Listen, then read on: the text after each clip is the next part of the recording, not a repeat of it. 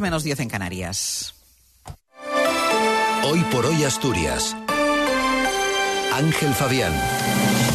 Buenos días, es viernes, es 26 de enero, el Día de Asturias en Fitur. Concentra hoy en Madrid la actualidad política, económica y cultural de Asturias. El rey Felipe VI en Asturias con dos empresas centenarias, Mantequerías Arias y Alsa. La indefinición de Arcelor sobre su plan de inversiones mantiene en guardia a la sociedad asturiana.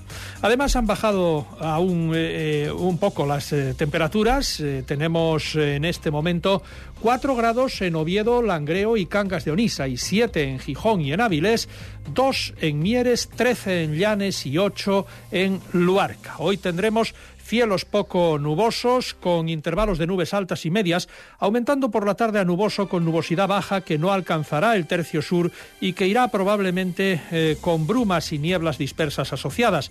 Temperaturas máximas en descenso, que será más suave en el litoral. Viento flojo variable arreciando a moderado del este a la costa desde el final de la tarde. Para el fin de semana va a estar soleado y se recuperarán las eh, temperaturas. Martín Valle nos acompaña en la técnica. Oviedo, capital española de la gastronomía 2024, descubrirá a los visitantes de Fitur el secreto de sus tradiciones y recetas.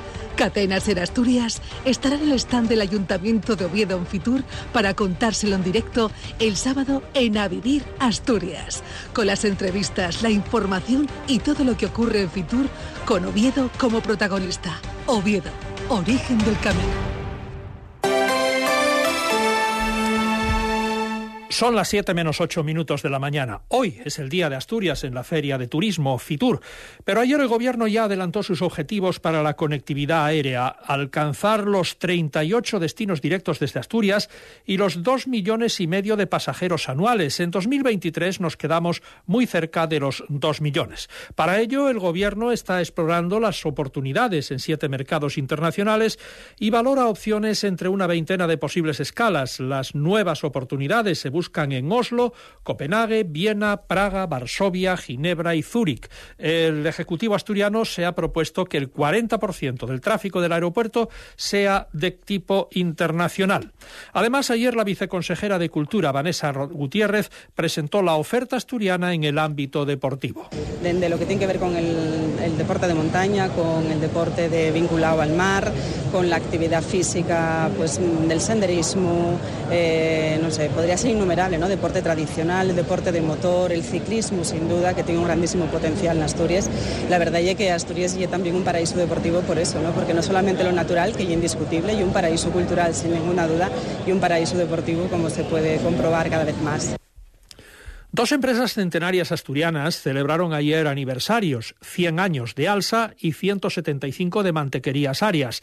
Ambas recibieron la visita del rey Felipe VI. El rey llegó a la fábrica de Mantequerías Arias en Vegalencia, en Ribera de Arriba, en una comitiva de la que también formaba parte el ministro de Transportes, Óscar Puente. Tras saludar a las autoridades y responsables de la empresa láctea, visitó una placa conmemorativa del 175 aniversario de la que probablemente sea la empresa alimentaria más antigua de España de ahí pasó a una carpa en la que el director general de Mantequerías Arias, Javier Roza, le explicó la larga historia de la compañía. Porque allá por 1848 empezó en Corias de Prueba, de Pravia, perdón, un pueblecito a unos 40 kilómetros de aquí, la familia Arias, Antonio eh, y su mujer Carmen Fernández, su segunda mujer, a elaborar mantequilla y empezar a venderla en los mercados cercanos. Eh, de hecho, la idea fue más de ella que de él la historia se ha quedado el, apellido de Arias, pero fue ella la, la emprendedora que dijo aquí puede haber negocio. Después se desplazó hasta la estación de Alsa en Oviedo, donde pudo contemplar algunos vehículos históricos de la empresa. También disfrutó a bordo de un vehículo autónomo sin conductor y eléctrico que circula por el Parque Tecnológico de Llanera. La otra cara de la moneda empresarial es Arcelor y las incertidumbres sobre las inversiones para la descarbonización. La presidenta de la Federación Asturiana de Empresarios, María Calvo, pide a los gobiernos de España y de Asturias que pasen a la acción para atender las reclamaciones de Arcelor antes de que sea demasiado Esta acería no tiene que competir no solo con el resto de las de Europa, sino también con el resto del mundo. Y, el coste de la energía eh, pues es un input clave para una empresa siderúrgica.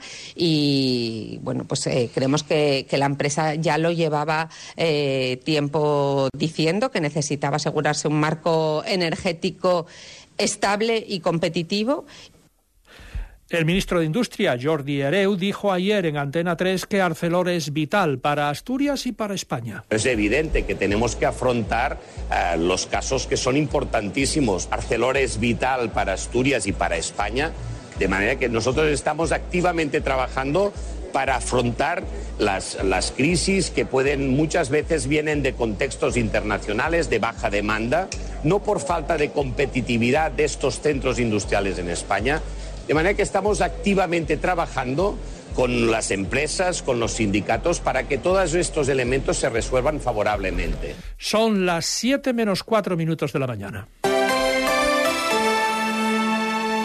Deportes, Cali González, buenos días. Buenos días. Citas importantes para los equipos asturianos este fin de semana. Mañana el Real Oviedo recibirá al líder de la segunda división, a Leganés, a partir de las seis y media en el Carlos Tartiere. El Oviedo se medirá al primer clasificado y el Sporting al quinto. La cita para los Blancos el domingo a las nueve de la noche en el Molinón.